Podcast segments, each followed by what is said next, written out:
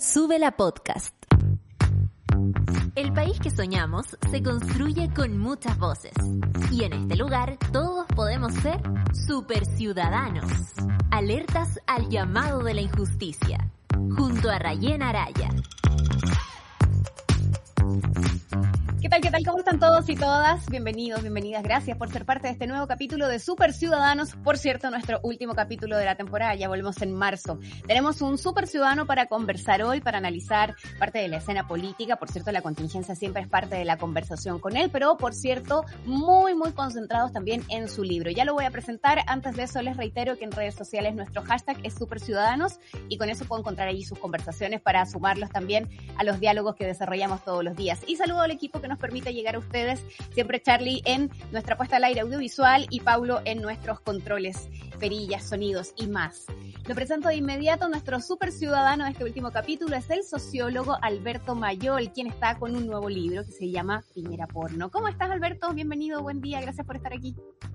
¿Qué tal, Rayen? ¿Cómo estás? Un gusto saludarte. Muchísimas gracias por la, por la invitación y un saludo para, para todas las personas que nos están viendo y escuchando y también para tu equipo. Muchas gracias, Alberto. Partamos al tiro hablando acerca de, desde el título de, del libro en adelante, que, que, es una provocación también. Pensar en lo pornográfico, pensar en lo obsceno, nos lleva un poco también a pensar, no sé si en los excesos o en lo que está medio reñido, tal vez con la moral. Eh, ¿Desde qué acepción agarras la palabra pornográfico y lo asociamos al liderazgo de Sebastián Piñera? Lo, lo, central es la incapacidad de relacionarse, digámoslo así, con el erotismo. El, okay.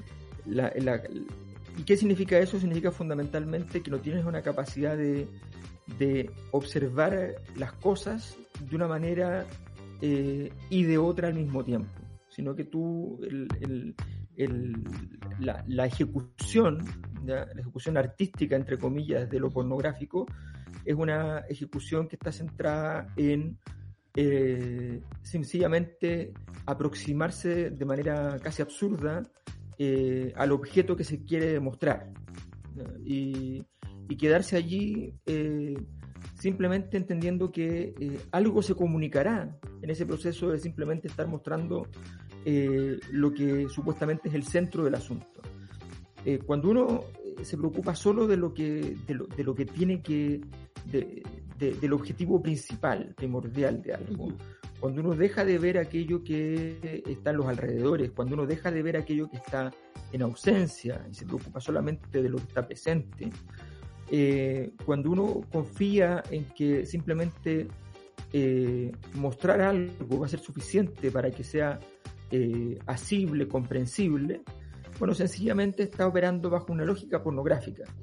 Y, a, mi juicio, en ese sentido, eh, si uno observa la historia de Sebastián Piñera en la política, una historia exitosa, porque estamos hablando de alguien que ha sido dos veces presidente de la República, eh, lo que ha caracterizado es que simplemente él eh, no es capaz de observar algo más que no sea, por ejemplo, en términos políticos, si subió o bajó en la encuesta el cada lunes. O, o, cada mes, depende de la época que se, que se hizo, que, en que se hacían la cantidad de encuestas que se hacían ahora son mucho mayores, pero él siempre está obsesionado por ese tipo de datos, ¿no? subió o, o bajó. Eh, estaba preocupado fundamentalmente de si algo era un problema y lo iba a resolver. Si, si no era un problema, no vendía la empresa. Eh, claro, si no había además presión pública al respecto exacto, y se volvía un escándalo. Él volvió a ser, fue presidente en 2011, 2010 y pasaron meses en que no había vendido gran parte de sus empresas, que son evidentemente cosas que tiene que vender porque son estratégicas, son empresas que ocupan el espacio aéreo o el espacio de las telecomunicaciones como un canal de televisión. ¿ya? Entonces es obvio que tiene un conflicto de interés, es natural, eh, es bastante sencillo. Eh, sin embargo, no, él esperaba que efectivamente fuera un problema y entonces se, se hiciera. Eh, todo ese tipo de conducta de, de una... Eh, estas respuestas que muchas veces eh, son obscenas de parte de alguien que tiene la, el, poderío, el poderío económico que tiene él, cuando dice, no, mira, nosotros no vamos a gastar más dinero en, en, este tipo de política pública para apoyar determinado tipo de mejoras sociales, porque sencillamente eso atenta contra los equilibrios fiscales y, es mucha plata. Estamos hablando de cantidades de plata que acumuladas entre toda la política pública no hacen un tercio, un décimo de la fortuna personal. De su propia fortuna. Entonces, esa, esa situación de, de, permanente obscenidad es la que a mí me parece llamativa y que me hizo plantearme la necesidad de reflexionar sobre, sobre eso y hacer un poco un libro centrado en, en, este fenómeno y a partir de él tener un diálogo sobre lo que es Sebastián Piñera, lo que es la época que hemos estado viviendo eh, y también lo que es Chile, lo que somos nosotros, porque nosotros lo elegimos, o sea... Y dos veces. Sí, dos veces. Y dos veces, digamos. Alberto, cuando menciona la política en general y la reflexión que se puede hacer desde allí, una de las preguntas naturales eh, que me surge tiene que ver justamente con esto que es considerado el obsceno, que muchas veces le ha quedado ese poncho a más de alguien y a más de algún momento en la política. Eh, ¿Cómo ves eso en, en, la política en general? Lo que se considera completamente fuera del límite, lo que se considera esta especie de tortazo en la cara de una serie de situaciones y que de algún modo uno podría también terminar reseñando en el modelo que empieza de a poco a desarmarse. Mm. Mira, sí, lo que pasa es que justamente eh, esto fue un, símbolo de época. Eh, tuvimos muchos momentos, lo que pasa es que la forma, la, la, la, forma de enunciación que tiene Sebastián Piñera es algo que extrema el asunto. Eh, pero pero esta, este carácter pornográfico estaba presente antes. No era, digámoslo así, un porno tan duro, ¿ya? pero era, era porno. Eh, crisis importantes en la historia, como la crisis del Transantiago, que es una crisis donde efectivamente eh, el ministro de Hacienda dice, mira, yo no, no, no voy a gastarme un peso en esto, o sea, no puedo gastarme un peso, así que si no hay plata para sacar las 6.000 micros, se salen 4.000, digamos, y bueno, y, veremos. Eh, y, ese tipo de decisiones que tienen que ver con, con no comprender el carácter relacional de la política. O sea, cuando yo hago eso, yo establezco una relación con la ciudadanía, una, una relación en la cual eh, el, esta crisis, la crisis que nosotros vivimos, tiene como inicio del ciclo de crisis propiamente tal, yo digo en, términos académicos, el 2011. O sea, el 2011 es el momento en que, en realidad, en términos de, del concepto que se usa, por ejemplo, en, la, en las tragedias griegas, es el momento que se llama el reconocimiento, el momento en que la persona sabe que está frente a una situación trágica. Tú te das cuenta. Una cosa es que Edipo se haya casado con su madre eh, y haya matado a su padre, y otra cosa es que Edipo lo supiera. Edipo lo sabe y en ese momento para él comienza la crisis, pero en realidad la crisis había ocurrido antes, porque habían ocurrido los hechos antes. Bueno, lo que había pasado antes, y por eso esto termina en un evade, había sido el tema del Transantiago. Es la primera herida importante. Y esa herida se transformó en la primera fenómeno importante político con sordina, pero político, que es la evasión en el Transantiago, el aumento de la evasión. Eh, y eso era bastante fácil de demostrar, en términos de datos, de que era un fenómeno político, y sin embargo, eh, el sistema en su totalidad se negó a aceptarlo. Todos los ministros de transportes, todos los gobiernos, se negaron a aceptarlo y consideraron siempre hipótesis secundarias, eh, que había que ponerle más guardias al sistema, que tal vez la gente no le alcanzaba para poder pagar. Bueno, los años en que más aumentó el ingreso de los hogares en este proceso fueron años donde más aumentó la evasión. Entonces era, eh, había una lectura del, del, país que era, que era completamente equivocada y tenía que ver con esta idea de que, de alguna manera, los países son solo un sistema operativo un poco nos convencieron de que somos un sistema operativo y tenemos que funcionar. Eh, y si funcionamos mal, eh, bueno, lo siento, no vamos a ser desarrollados, y si funcionamos bien, vamos a ser desarrollados. Pero bajo esa lógica, e, el liderazgo gerencial.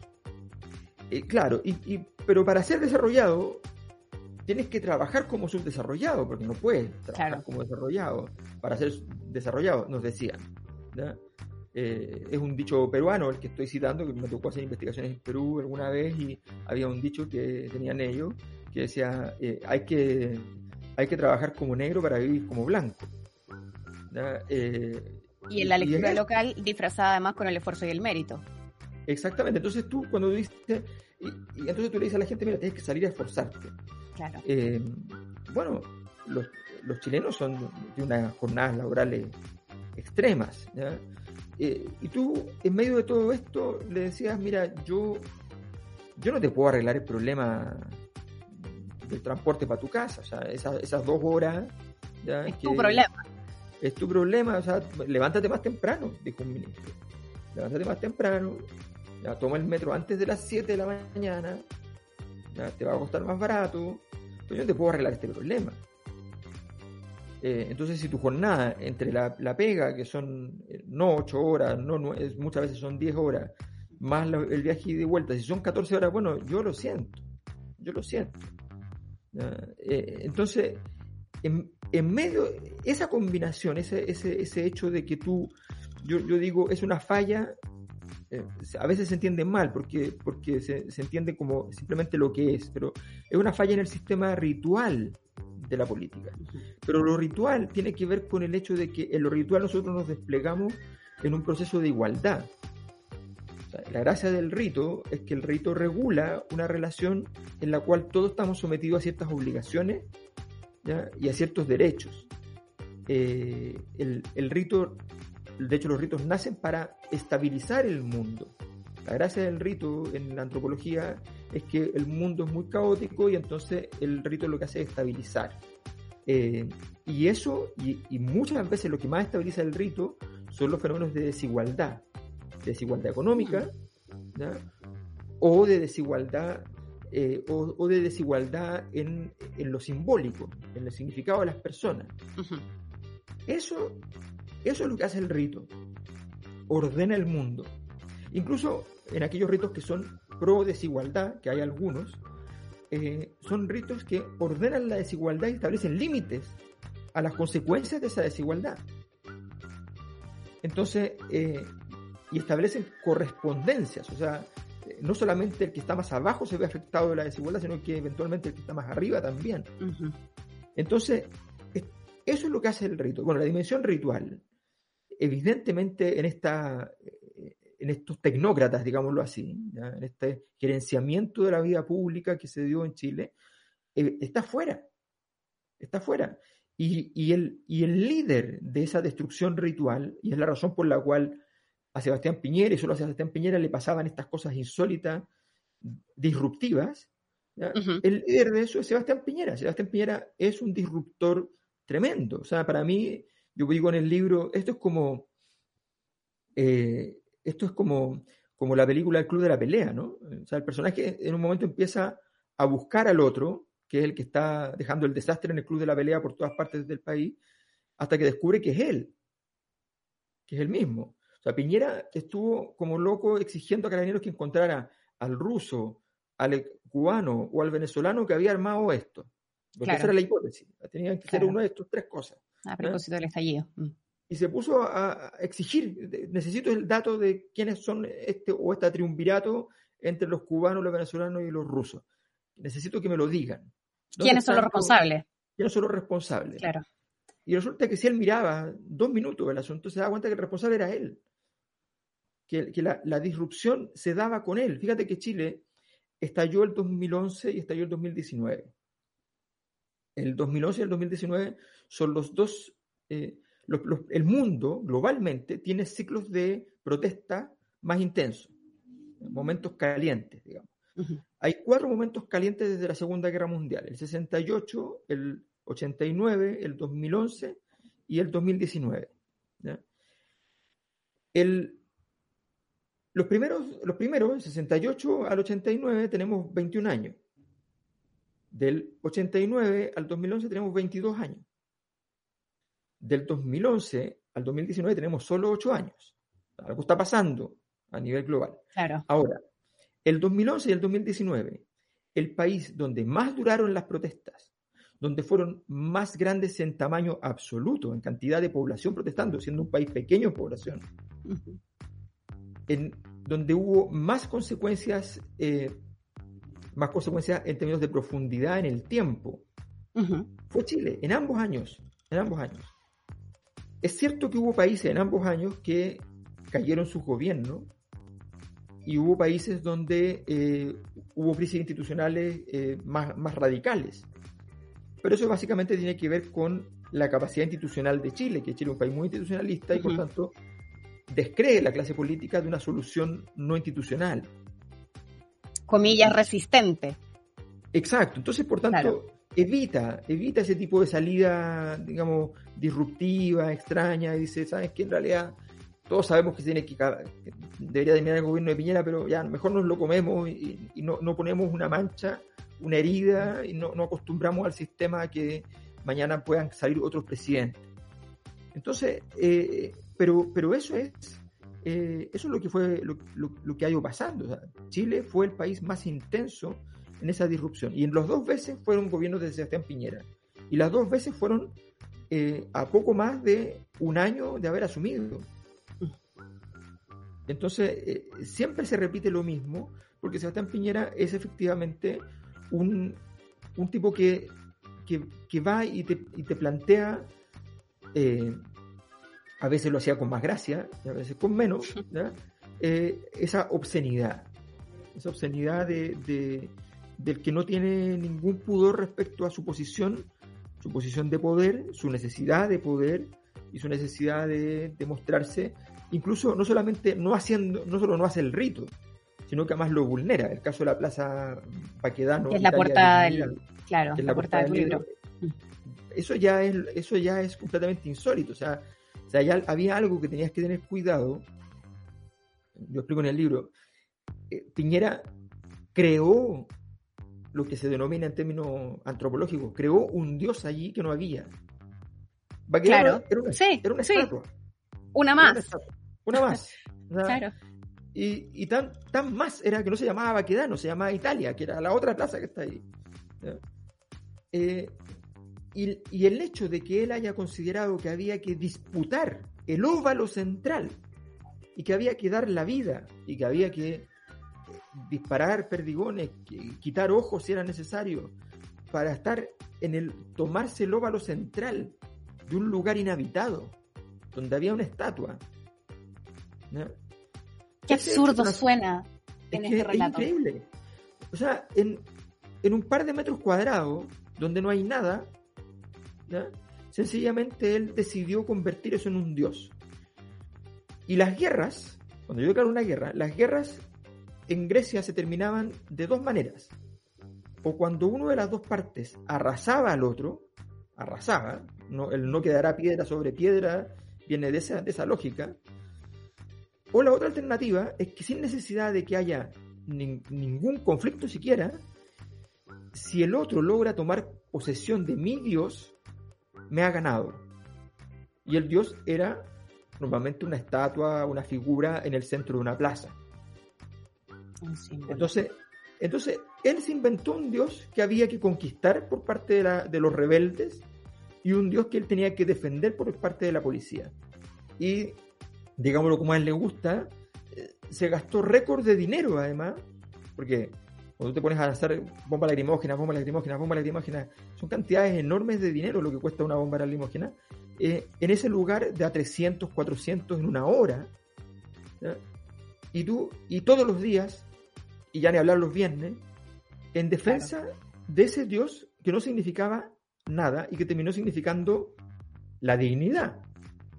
Hmm. Él inventa, él inventa y un Dios que termina llamándose dignidad y que hace que ese lugar sea innombrable porque tiene tres nombres ahora. Tenía dos. Claro. que, eran, que eran dos nombres que habían nacido de, de, la vida cotidiana de las personas, no tenían ninguna pretensión política, pero ahora eh, Italia no, tiene politización, pero Baquedano y Dignidad sí tienen politización. Y pasaron a ser simbólicos y parte de un rito en el que el presidente va y como que se sienta en el rito. Por supuesto, por supuesto. Y se, sienta en el rito para demostrar que él tiene el poder de hacerlo. Y tiene el poder, y todos saben que además es absurdo, porque tiene el poder porque estamos en cuarentena. O sea, no es ni siquiera que ganó la guerra, sino que además es como una especie de payasada de alguien que no ganó la guerra como hacer imagínense, trampa. Imagínense a Vladimir Putin yendo a celebrar al, lugar emblemático de Ucrania, una guerra que todavía no ha existido, de un triunfo que todavía no ha ocurrido. O sea, es tan absurdo cuando, Putin mismo, pongo el mismo ejemplo porque él, mismo lo, dijo, cuando Putin se rió de, de Guaidó, cuando hace el, golpe ridículo, qué sé yo, eh, dice, uno no se, no se para en una plaza, mira al cielo y lo declaran presidente de la República. Se necesitan algunas otras cosas, dice. Bueno, uno no se para en una plaza, o no se sienta en una plaza, mira la cámara para que le saquen la foto los mismos guardias tuyos y no se transforma en el, en el triunfador de un combate cultural, simbólico. O al que los otros no llegaron porque estaban en cuarentena.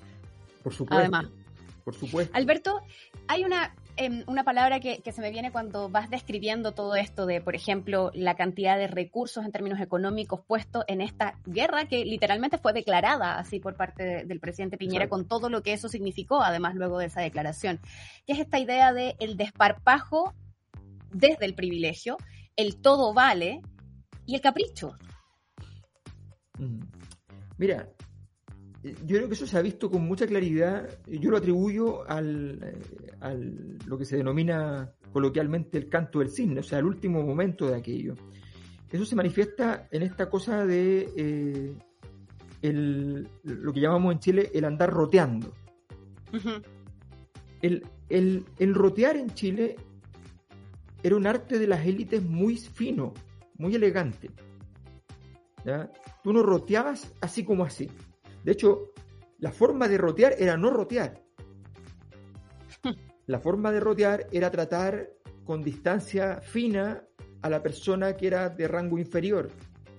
Entonces, por eso, eh, muy elegantemente, el, patrón del fondo le decía al campesino, digamos, le decía, mira, oiga usted, don, Pedro, tal cosa, qué sé yo, cómo ha estado. ¿ah? y, toda una relación vertical pero con una señal de respeto y una supuesta horizontalidad.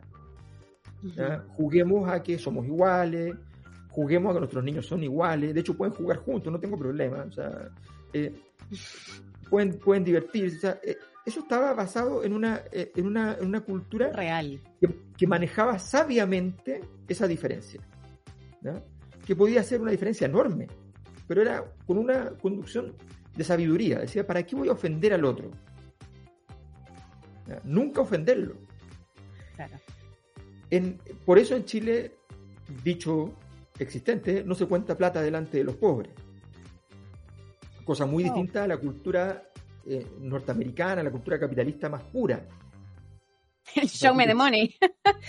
en el otro extremo, claro. Por supuesto, tú te sientas en una mesa, te están presentando todo y el tipo de al lado te va a preguntar, oye, ¿y tú a qué te dedicas? No, hago tal cosa. ¿Cuánto ganas al año? ¿Cuánto ganas?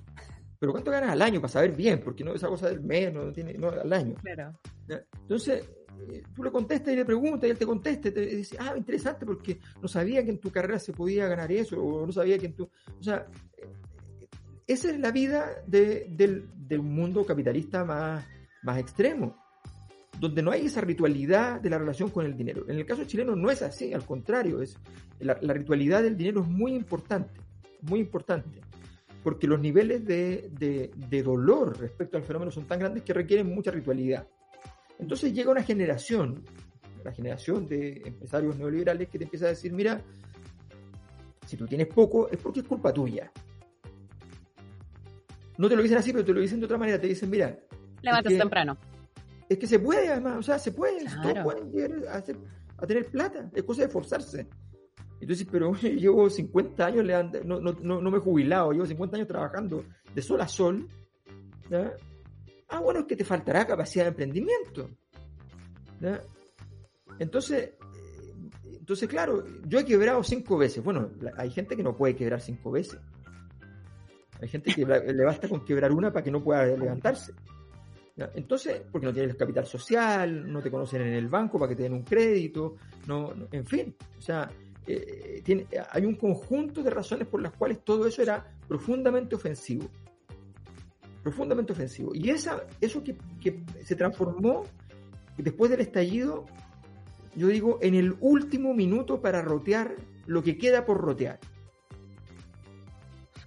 O sea, vino una, generación eh, representada políticamente por los tipos estilo Johannes Kaiser, Marinovich, qué sé yo. Claro. Que, que, que, pero eso manifestado en todos estos eventos que, que, pasaban en el, el, que no baila, no pasa, y qué sé yo, y donde los, que estaban adentro del auto entonces empezaban a, a rotear al resto, ¿ya? porque no te queda tiempo, tú ya sabes que eso se terminó, que lo que pasó aquí fue que te dijeron no va más. Y tú dices, bueno, pero, pero yo todavía no, he terminado de decir todo lo que tenía que decir. Eh, y empiezas a decirlo compulsivamente. Eso es lo que hemos estado viviendo porque estamos en un momento de cambio cultural donde efectivamente hay una exigencia de que, de que las condiciones de igualdad eh, sean muchísimo más profundas, no solamente en términos económicos, sino que en términos simbólicos también. Dentro de ese simbolismo, el mandato de Sebastián Piñera eh, termina siendo como en ese primer capítulo, el sepulturero se termina sepultando el mismo a él y su sector a propósito de ese modelo y de ese cambio cultural, porque lo de la constitución está ahí, a la vuelta de la esquina. Sin embargo, todavía no ocurre. Probablemente cuando eso esté, lo simbólico que implica eh, sepultar la constitución del 80 eh, pueda ser un rito mayor, pero al menos hasta donde estamos hoy, ¿Es el término del mandato de Sebastián Piñera también el término de esta, de esta era con un rito como puede ser el dar paso a un gobierno nuevo, con un presidente mucho más joven y, por cierto, con una constitución nueva a puertas? La razón por la que renacen los muertos en la política es porque la muerte de algo es solo la mitad del asunto. Eh, cuando algo se muere, tú necesitas que alguien llegue y haga algo nuevo. Para decirlo en, simple, eh, ¿dónde construía la Iglesia Católica eh, las, iglesias góticas, las catedrales? Las construía justo arriba del templo anterior. Claro. O sea, tú tienes que llegar y decir, aquí está mi oferta. Y mi oferta reemplaza lo anterior, no lo deja vivo. Instalarla. Entonces, efectivamente ya todo lo que se podía hacer para destruir lo que había, lo hizo irónicamente Sebastián Piñera. Que además una cosa media shakespeariana, porque gran parte de esa construcción, el arquitecto de eso, o sea, es fantástico. El arquitecto es su hermano, Pepe Piñera. Las siete modernizaciones son obra de él. una tragedia griega fabulosa. Fantástico, el plan laboral es de él y las AFP son de él. Claro. Y el otro personaje importante se llama Miguel Cast. El, el, otro hermano donde, eh, donde, el último candidato de la derecha entonces que termina siendo parte de ese proceso de destrucción, de devastación, eh, en forma de caricatura, va a ser su hermano también. que termina medio escondiéndolo al final. Que se dan esta historia, estas historias que son típicas de, no son tan raras porque y pasan mucho en la, literatura porque son ciertas, pasan mucho porque como los países tienen una estructura de poder muy cerrada, entonces las cosas quedan en familia.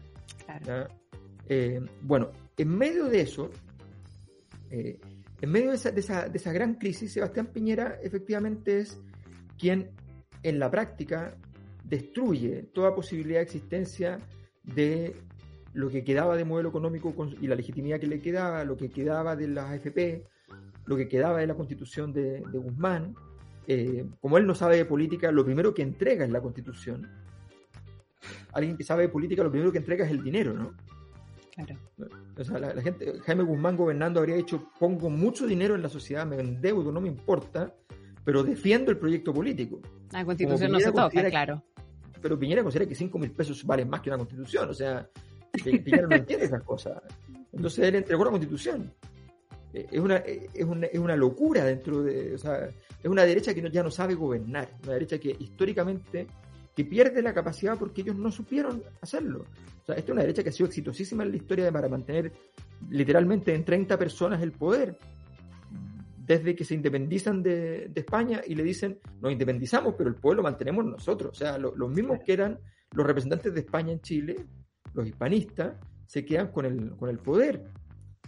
Con los vascos gobernando a los sevillanos, digamos, a los andaluces y a los extremeños. Eh, era eso. Bueno, eh, eso, eso está cambiando ahora.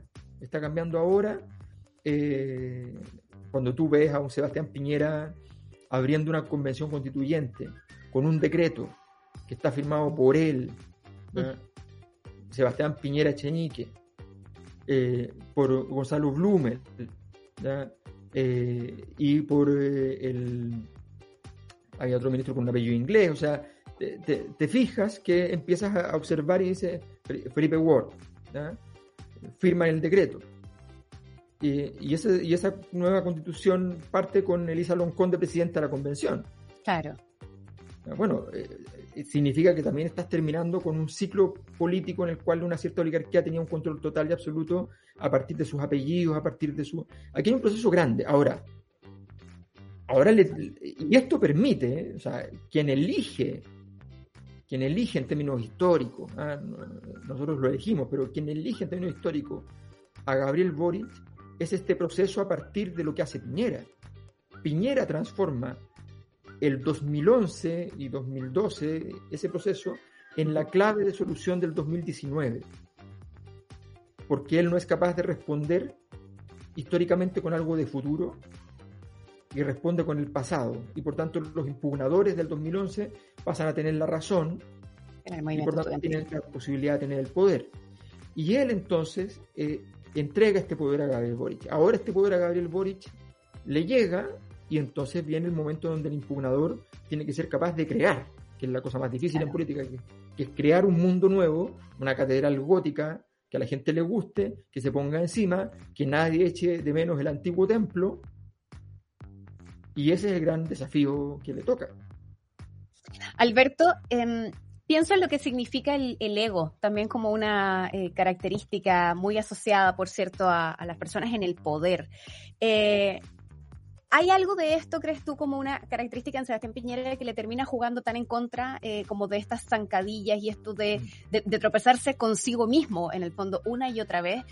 Eh, mientras, y es comentado entre, entre muchas personas que han hecho análisis al respecto, mientras parece que lo que quería era ser querido, y como que esto nunca, nunca ocurre, y eso es parte también del, del ego, el querer ser querido o recordado por la ciudadanía a propósito del legado, por ejemplo.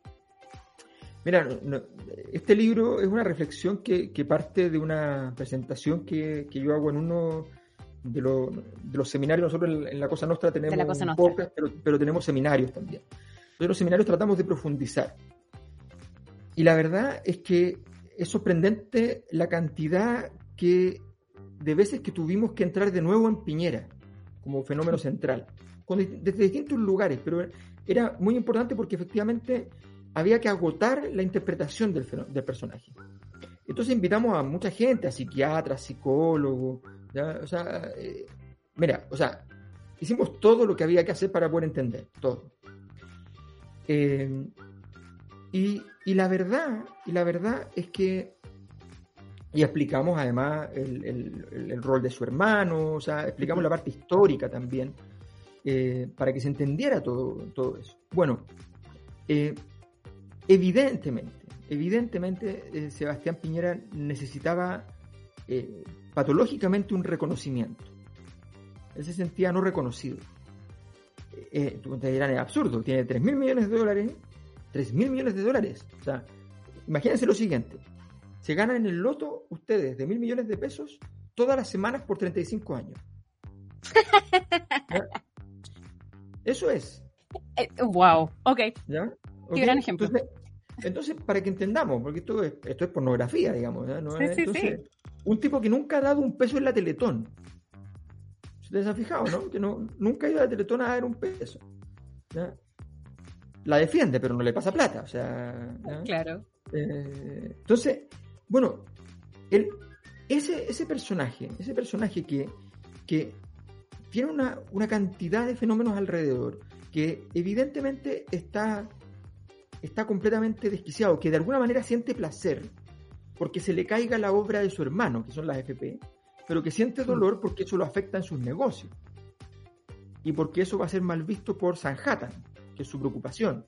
Su preocupación es cómo lo miran la gente de Sanhattan, ese es su gran terror, su gran horror, aparte de que ahora él tiene mucho temor del tema de los posibles juicios por derechos humanos, es el tema, el, tema de, de, cómo van a, qué piensan de él ahora aquellos que lo admiraban como millonario. Estamos hablando de una persona que el año 90 tenía 100 millones de dólares y el año 2010 tenía 3 mil millones de dólares ya. Eh, entonces, desde que, ojo, todo eso lo debe ser fome que... te reconozcan solo como millonario. Bueno, la gracia es, pero, pero mira, él, todos saben que él, y se lo entrevistó muchas veces por eso, que él usó estas sociedades zombies que permitían descargar de impuestos, ¿no? Sí. ¿Quién inventó las sociedades zombies? Caso Cascada. Bueno, el que inventó las sociedades zombies en la negociación de la reforma tributaria del año 90 con Patricio Elwin fue el gran negociador de esa reforma tributaria. Ustedes lo pueden buscar. ¿Cuál es el gran negociador? De Sebastián Piñera. Él le pidió a la derecha estar a cargo de la, reforma tributaria. él usó la política. E inventó esta cosa fantástica. Yo voy a comprarme una empresa del siglo XIX. Claro. Actualizar la deuda en plata actual, de una plata que no voy a pagar con los intereses, con las moras, con todo. Y eso es descontarlo de impuestos. Una cosa así. Como pérdida. Y él decía, no, yo lo compré porque me gustaba tener una empresa antigua que tuviera un nombre. Ah, después, le, cambió el nombre, de hecho. Entonces, bueno, eso, todo eso, todo eso es Sebastián Piñera. Entonces, efectivamente, cuando uno empieza a verlo, y tuvimos muchos testimonios, testimonios de gente que me conoce, y también eh, reflexiones de personas que son expertos, que son psiquiatras, que son psicólogos, que dicen, mira, es evidente que él estaba permanentemente buscando que lo vieran, que le reconocieran las cosas. O sea, para, él debe ser eh, terrible esta conexión emocional, por ejemplo, que logra Boric. Eh, debe ser horrorosa porque, porque finalmente, finalmente, él, él todo el día estaba diciendo récords, logramos esto, logramos esto otro, cifras, cifras, cifras. Eh, pero resulta que eh, lo que quería era otra cosa. Le habría encantado conectar con la gente. Pero no puede. No puede sencillamente. Y eso efectivamente es una. no puede conectar con, su familia, no puede conectar con su eh, con su hermano, no, no, puede conectar. No puede conectar con su cuerpo en armonía. Bueno, no puede mantener su cuerpo en armonía, está, con los tics permanentemente, o sea, eh, tiene que estar medicado en momentos más complejos, eh, y, sencillamente siempre está tratando de hacer algo disruptivo porque tiene que llamar la atención. Entonces, eh, y, tiene, y, y entonces le dijeron, mira, la mejor forma de conectar con la gente es decir tres sinónimos. En Harvard le dijeron eso. Y de ahí para adelante él... Tres adjetivos por cada sustantivo. Oye, pero ¿por qué? ¿Para qué? Entonces, y sin embargo se puede uno comunicar con la gente efectivamente sin necesidad de construir un tipo de frase hecha permanentemente. Eh, entonces, claro, es, una versión muy de... Eh, por ejemplo, él, un coleccion, él colecciona citas, no lee los libros, pero se, se consigue las citas, ¿no? pero a veces eh, más encima la cita mal. Además, encima la cita mal, por supuesto. Pero, porque además están porfiados, que tiene mucho que ver con la necesidad de, ser querido, porque si tú te equivocas y te quieren igual es porque te quieren más. Ah, Entonces, si tú eh, tratas mal y, el otro eh, se, se, rinde a ti igual, bueno, entonces es mejor. Qué distorsión. Es un estrés, o sea, a, mí, me tocó un par de veces interactuar con él, en, eh, tuve alguna entrevista académica con él y también tuve entrevistas eh, en televisión que me tocó entrevistarlo y, la verdad es que es estresante, es agotador, porque está todo el rato tratando de hacer otra cosa, distinta a la interacción quiere probarte, quiere saber si tú estás dispuesto a entregar a tus hermanos, a tu papá, a tu mamá, si estás dispuesto a traicionar a alguien, si estás dispuesto a qué, con tal de no sé qué cosa, de, probarte, probarte, probarte. Si, si te humillas, si, si haces tal cosas, si no te humillas. Es agotador, debe ser agotador ser él también por cierto. Alberto, estamos llegando al, final del programa. Quiero reiterarles, por cierto, que eh, este libro recientemente lanzado por Alberto hace un tiempito atrás, que se llama eh, Piñera Porno, está disponible y lo pueden encontrar en, las distintas librerías, parte de esta colección, además de, La Cosa Nostra. Y me gustaría pedirte una reflexión final sobre lo que yo sé que tú dices, mira, eh, termina siendo un libro raro, traté de entender el alma de, de Sebastián Piñera. Em, y por cierto, más allá de la fascinación que puede presentar un personaje de estudio, prácticamente como probablemente la historia terminará catalogando a, mm. Sebastián Piñera en su liderazgo, eh, hay una búsqueda de una reflexión para comprender el momento político y social que de algún modo está eh, representado o cruzado en el fondo con, con ese liderazgo. ¿Con qué te gustaría que nos quedáramos también en esa línea de reflexión pensando en tu libro y pensando en lo que terminaste encontrando? Eh, para mí lo importante es el futuro, o sea, el futuro es, lo, es, la, es la, clave, porque el, el, lo que pasa ahora con, con, Sebastián Piñera ya a estas alturas ya importa cada vez menos, ya se quedan, quedan pocos días y, y, la verdad es que eh, yo comprendí que él, eh, su forma de hacer las cosas era un acelerador de partículas, que hacía que en cualquier momento entonces esto se transformara en una fusión o una fisión nuclear, entonces iba a estallar. Eh, pero lo importante que hay detrás de eso, a mi juicio, es que efectivamente las sociedades requieren dos cosas genéricamente. Requieren un sistema operativo que funcione y un conjunto de relaciones rituales, simbólicas, que le den sentido. Las dos cosas al mismo tiempo. A veces pasa que hay sectores políticos que se preocupan mucho del rito y poco del sistema operativo, y hay quienes se preocupan mucho del sistema operativo y poco del rito, o peor, hay gente que viste de rito algo que en realidad es un sistema operativo. La gracia es que ambas cosas estén equilibradas, es muy difícil, yo no digo que sea para nada fácil, pero ese es el gran desafío de futuro para Chile, porque si no, vamos a seguir con el mismo problema. O sea, o vamos a fallar por un lado, se nos va a caer la economía, digámoslo así, eh, o vamos a fallar por el otro, se va a caer la legitimidad, por decirlo así. Alberto, te quiero agradecer por estar junto a nosotros. Siempre es un gusto poder escuchar tus análisis, eh, poder además disfrutar de, una buena lectura a propósito eh, de este libro y de otras publicaciones de Alberto que siguen estando también disponibles. Te quiero agradecer por estar aquí, desearte mucho éxito. Ojalá tengamos oportunidad de volver a conversar pasadito marzo, que, vamos a ver ahí que, bueno, vamos a tener un año muy político y muy intenso también, así que eh, seguramente podemos vernos en ese minuto. Gracias por estar aquí, te mando un abrazo, que estés muy bien, cuídate mucho. Muchas gracias, Rayen, un saludo para, para todos y todas en, en Sube la Radio. Gracias, chao, chao. Cerramos este capítulo con el super ciudadano Alberto Mayol. Les quiero recordar dos cosas muy importantes antes de terminar. Si crees que la salud es un derecho y una prioridad hoy en Chile, tienes todo para crear tu propia historia. La Universidad Católica Silva Enríquez, admisión 2022, está acreditada por cuatro años y adscrita a la gratuidad. Matricúlate y si lo crees, haz que suceda. Y Coca-Cola Chile, que nos ha acompañado durante este año, te recuerda que a través de la Academia Coca-Cola hay más de 3.500 dueños y dueñas de almacenes participando de este espacio donde han recibido distintas herramientas para hacer crecer sus negocios. Coca-Cola Chile, Juntos por Algo Mejor, despide este capítulo y, por cierto, la temporada de Super Ciudadanos. Ya viene Satélite Pop con Claudia Cayo. Nos encontramos en marzo. Que estén muy bien. Chao, chao. Eso fue Super Ciudadanos, junto a Rayen Araya. Alertas al llamado de la injusticia. Revisa este y otros capítulos en subela.cl o en nuestra app.